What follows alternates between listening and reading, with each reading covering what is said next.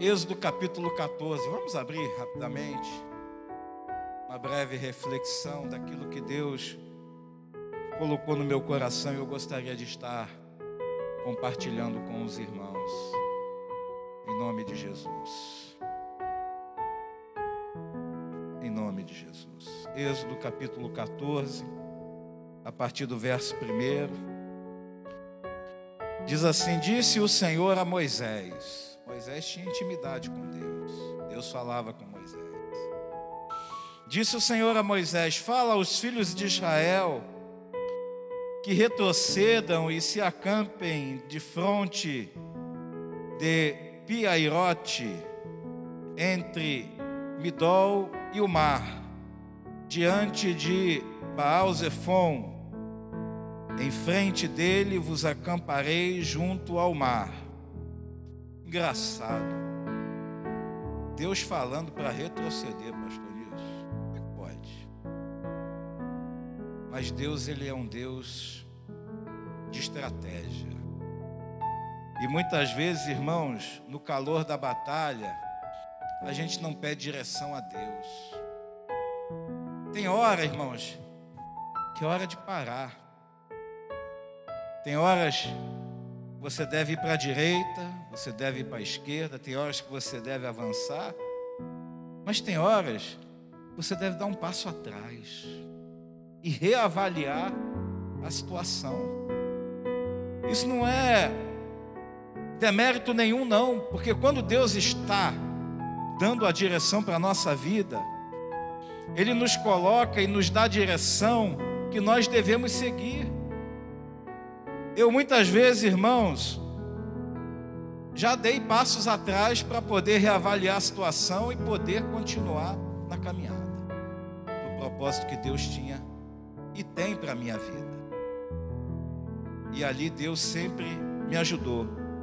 E Deus disse, disse assim: ó, fala aos filhos de Israel que retrocedam, dê um passo atrás. E às vezes, irmãos, a gente precisa estar sensível, sensíveis a voz de Deus, porque a vontade dele é boa, perfeita, agradável, e às vezes a gente tem a tendência de tentar resolver os problemas que se aparecem, se apresentam diante de nós da nossa maneira. Eu tenho situações, irmãos, que eu preciso é da direção de Deus. Ainda que eu tenha dentro da minha mente algo planejado, eu preciso é da direção de Deus. Senhor, o que, que eu faço? Como eu faço? São tantas variáveis, não é esse o linguajar? São tantas variáveis, são tantas artérias, são tantos desvios, são tantos caminhos, que eu fico, meu Deus, qual caminho eu devo seguir? Qual variável que eu posso encontrar lá na frente? Mas em todos os momentos da minha vida, e ainda que numa leitura humana e rasa, como nós geralmente temos, a gente possa fazer uma leitura, caramba, está dando tudo errado. Não, Deus tem o controle de todas as coisas. Deus tem o controle. Deus, Ele é maravilhoso. A nossa mente, ela é muito limitada para entender Deus. Eu fiquei vendo outro dia as definições do Espírito Santo, né? O Espírito Santo é tão santo, mas tão santo que nos falta palavras para tentar representar ele dentro da nossa mente. Por isso que a gente compara ao óleo, ao vento, ao fogo, à água, para a gente poder ter mais ou menos uma pequena noção da santidade do Espírito Santo. E é assim com a grandeza de Deus. Deus ele é tão grande, tão grande, tão grande, tão infinito, tão maravilhoso, que a nossa mente humana tem dificuldade de alcançar essa grandeza. E a gente fica muito no natural. Ainda que sejamos cristãos, ainda que tenhamos experiências com Deus, mas a primeira leitura, o primeiro minuto que você olha ali, meu Deus. Mas é o de repente de Deus. De repente. as coisas acontecem. De repente. E ali o povo, diante do Mar Vermelho, montanhas de um lado, o mar na frente, deserto atrás, com um exército ávido para destruir. E às vezes Deus nos tira da zona de conforto e nos coloca em situações que a gente fica, e agora? Como é que vai ser? E agora? E a tendência do povo ali, eu vou ler mais alguns versículos ali, era de questionamento. Senhor, estávamos lá, tudo bem que não era o melhor dos mundos, mas estávamos vivos. Mal ou bem, a gente ia levando a nossa vida, ainda que escravos, ainda que cativos, mas a gente ia levando a nossa vida, mas aqui o Senhor nos trouxe para uma situação difícil. E a Bíblia continua dizendo, verso 3: Então Faraó dirá aos filhos de Israel: Estão, então Faraó dirá dois filhos de Israel, acerca dos filhos de Israel: Estão desorientados na terra, o deserto os encerrou. Muitas vezes, irmãos, os nossos inimigos vendo a nossa situação, quem são os nossos inimigos?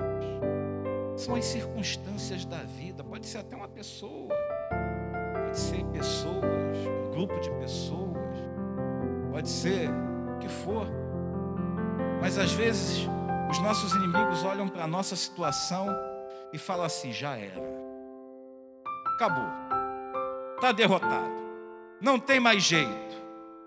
A situação que eu os coloquei, porque muitas vezes, né, as pessoas são soberbas de dizer: não, eu fiz, eu esse povo aí, essa situação, essa pessoa está aí porque eu, isso, aquilo outro.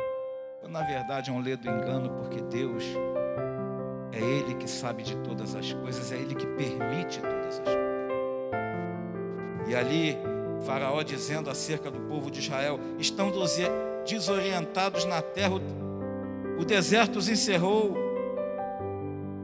Endurecerei o coração de Faraó. Olha só. Para que os persiga, e serei glorificado em Faraó e em todo o seu exército, e saberão os egípcios que eu sou o Senhor. Eles assim o fizeram. Eu já tive experiências guardadas de vidas proporções e trazendo para a nossa cotidianidade de ver o coração de Faraó endurecer algumas vezes na minha vida. Olhar a situação assim.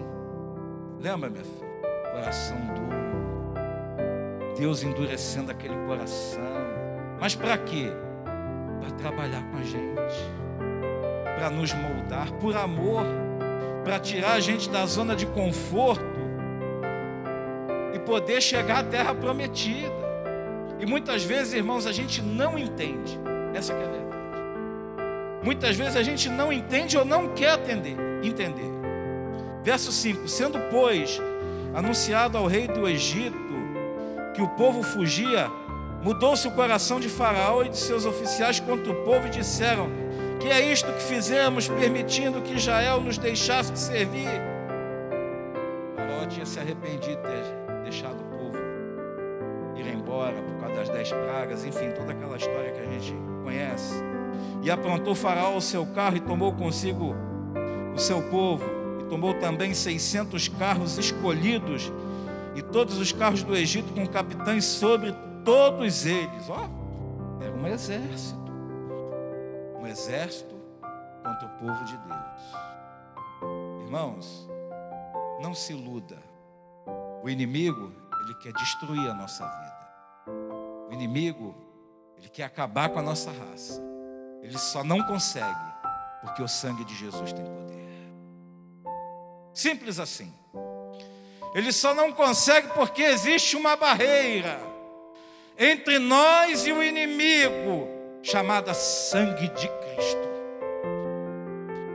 E quando ele vê essa barreira intransponível, ele retrocede. Mas a gente tem que estar na presença de Deus, fazendo a vontade dele, dentro, dentro da vontade do Senhor. Verso 8: Porque o Senhor endureceu o coração de Faraó, rei do Egito, para que perseguisse os filhos de Israel, porém os filhos de Israel saíram afoitadamente. Perseguiram-nos os egípcios todos os cavalos e carros de Faraó, e os seus cavalarianos, e o seu exército, e os alcançaram acampados junto ao mar, perto de Pi-Airote, de fronte de Baal-Zephon. E chegando Faraó, os filhos de Israel levantaram os olhos, e eis que os egípcios vinham atrás deles e temeram muito. Então os filhos de Israel clamaram ao Senhor. Nós temos uma tendência humana de clamar ao Senhor só quando o inimigo está nos nossos calcanhares. É uma tendência. Quando tudo vai bem, tudo vai bem. Mas quando o sapato começa a apertar, aí você lembra de clamar ao Senhor. Isso é fato. É assim que acontece. Não estou generalizando, mas acontece. Quando a coisa começa, eu vejo, converso com pessoas, pessoas que não são nem cristãs. Ah, ora por mim, ora por mim tal. Aí você vai. Tem a solução daquele problema, a pessoa nem procura, não quer nem saber que você existe. Aí volta aquele probleminha de novo, ah, ora por mim, ora por mim, ora por mim. É assim que funciona. Mas a Bíblia diz que a gente vai achar ao Senhor quando a gente buscar Ele de todo o nosso coração. Não apenas eventualmente, não apenas por interesse, mas buscar ao Senhor de todo o nosso coração.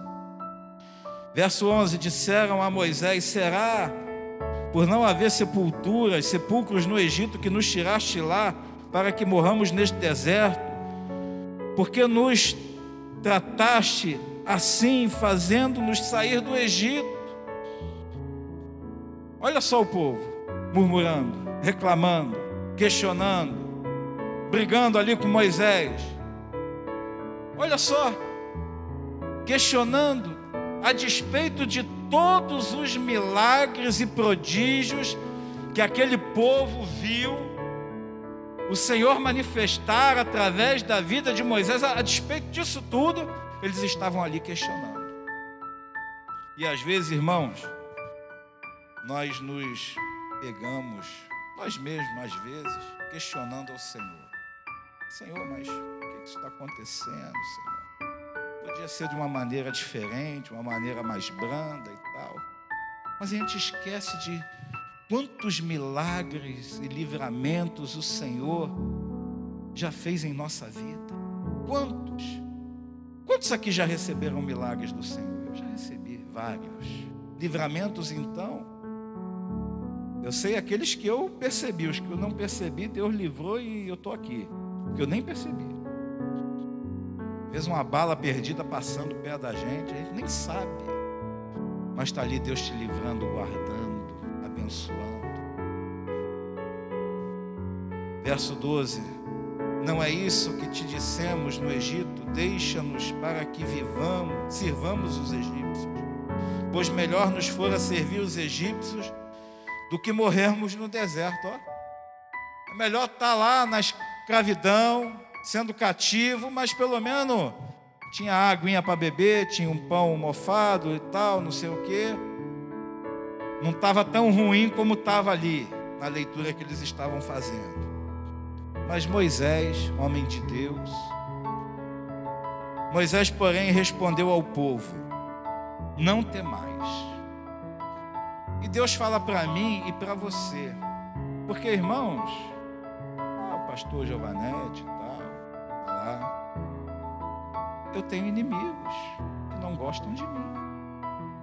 Como alguns de vocês, se eu não disser tem pessoas que não gostam da gente, pelo nosso jeito de ser, por uma situação, por uma coisa que aconteceu. Tem pessoas que não gostam de nós, mas o que importa é que o Senhor gosta de nós, é o que o Senhor nos ama. Isso é que é o importante. E a Bíblia diz: Moisés, porém, respondeu ao povo: Não temais, aquietai-vos. Se tiver alguém aqui com o coração agitado, alguém que ouve a minha voz, estiver com o coração agitado, Deus fala para você nessa noite: aquietai-vos. Aquieta, aquieta o teu coração. Aquietai-vos e veja o livramento do Senhor que hoje vos fará, porque os egípcios que hoje vedes, nunca mais os tornareis a ver. Amém? E o verso 14 diz assim: O Senhor pelejará por vós, e vós vos calareis. Irmãos, eu não sei qual é a situação que você está passando, eu sei dos meus problemas, dos que eu estou vivendo hoje. Eu não sei aqueles que se apresentarão diante de mim amanhã, depois, ano que vem, não sei. Eu sei os que eu estou vivendo hoje. E Deus fala para o meu coração também, Roberto, aquieta o teu coração. E Deus fala para você nessa noite, aquieta o teu. Cala-te, cala-te. O Senhor pelajará por vós o Senhor pelejará por mim. Verso 15: Disse o Senhor a Moisés: Por que clamas a mim? Diz aos filhos de Israel que marchem. Muitas vezes, irmãos, quando os gigantes se levantam diante de nós, a nossa tendência é parar. A nossa tendência é parar, é estacionar, é puxar o freio. Quando alguma adversidade vem, a gente fica, meu Deus, o que, eu vou fazer agora e tal. E... Não. A Bíblia diz assim, ó. Diz, disse o Senhor a Moisés: Por que clamas a mim? Dize aos filhos de Israel que marchem. Continua caminhando. Continua caminhando. Não para na obra. Não deixa nada deter você. Em nome de Jesus, não deixa. Verso 16: E tu, levanta o teu bordão, estende a mão sobre o mar e divide-o, para que os filhos de Israel passem pelo meio do mar em seco. Eis que endurecerei o coração dos egípcios para que vos sigam, e entre neles serei glorificado em Faraó e em todo o exército, nos seus carros e nos seus cavalarianos me deter por aqui. Ali tem toda, todo um contexto que Deus endureceu o coração daquele exército e ali perseguiu Israel. E todo mundo já sabe o final da história. Moisés tocou ali nas águas, as águas se abriram. Deus fez soprar um vento oriental. Diz aqui, ó, então o anjo do Senhor que ia diante do exército de Israel se retirou e passou para detrás dele. Também a coluna de novo e se retirou diante dele e se pôs atrás dele. E ia entre o campo dos egípcios e o campo de Israel. Entre nós e os nossos inimigos, Deus está. Amém? Entre nós e os nossos inimigos, Deus está. Nesse ato aí nessa lacuna, nesse espaço temporal, presencial, não sei, mas entre nós e os inimigos que estão querendo acabar com a nossa raça, existe Deus ali, nos guardando e nos livrando. Então Moisés estendeu a mão sobre o mar, verso 21. E o Senhor pôs um forte vento oriental Irmãos, assembleando que fala muito, né? Está no vento, está na prova. Às vezes Deus levanta um vento oriental para você ser abençoado. E a gente não entende. Às vezes Deus levanta um vento contra você para que você possa chegar à terra prometida. para que você possa passar por aquela dificuldade. Deus levanta um vento na tua vida, não é para destruir você, não, é para tirar todo impedimento da tua frente e você poder passar e você poder continuar a tua caminhada. Então entenda que Deus, ele tem o controle, mais uma vez sendo repetitivo, sobre todas as coisas. Isaías 51, verso 15. Vamos abrir lá rapidamente. Já estou terminando. Isaías 51, verso 15.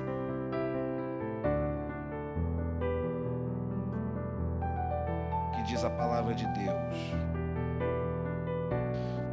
Isaías 51, verso 15 diz assim: Pois eu sou o Senhor teu Deus, que agita o mar.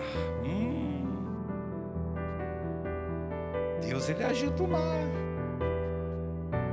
Deus, ele às vezes agita o mar da nossa vida.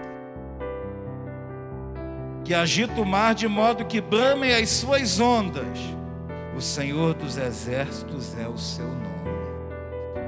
Mas ao mesmo momento que ele agita o mar, ele é aquele que acalma a tempestade. Deus, ele tem o controle da nossa vida, tem o controle de todas as coisas. Como é que é aquele ditado da Marinha? Mar tranquilo não faz bom marinheiro, não é mais ou menos isso? Mais ou menos isso. A pessoa se fosse tudo bonança, tudo. Tá. A tendência seria, Senhor, tudo certo. Mas às vezes Deus agita o mar da nossa vida para que a gente possa ter experiência com Ele, para que a gente possa ter intimidade com Ele. E agora que o amor de Deus Pai, Criador dos céus e da terra, que a graça maravilhosa do nosso Senhor e Salvador Jesus Cristo, que a unção e as consolações do Espírito Santo de Deus, seja com o teu povo reunido aqui neste lugar de igual modo com Israel de Deus por toda a face da terra espalhado, hoje e eternamente todos digam amém.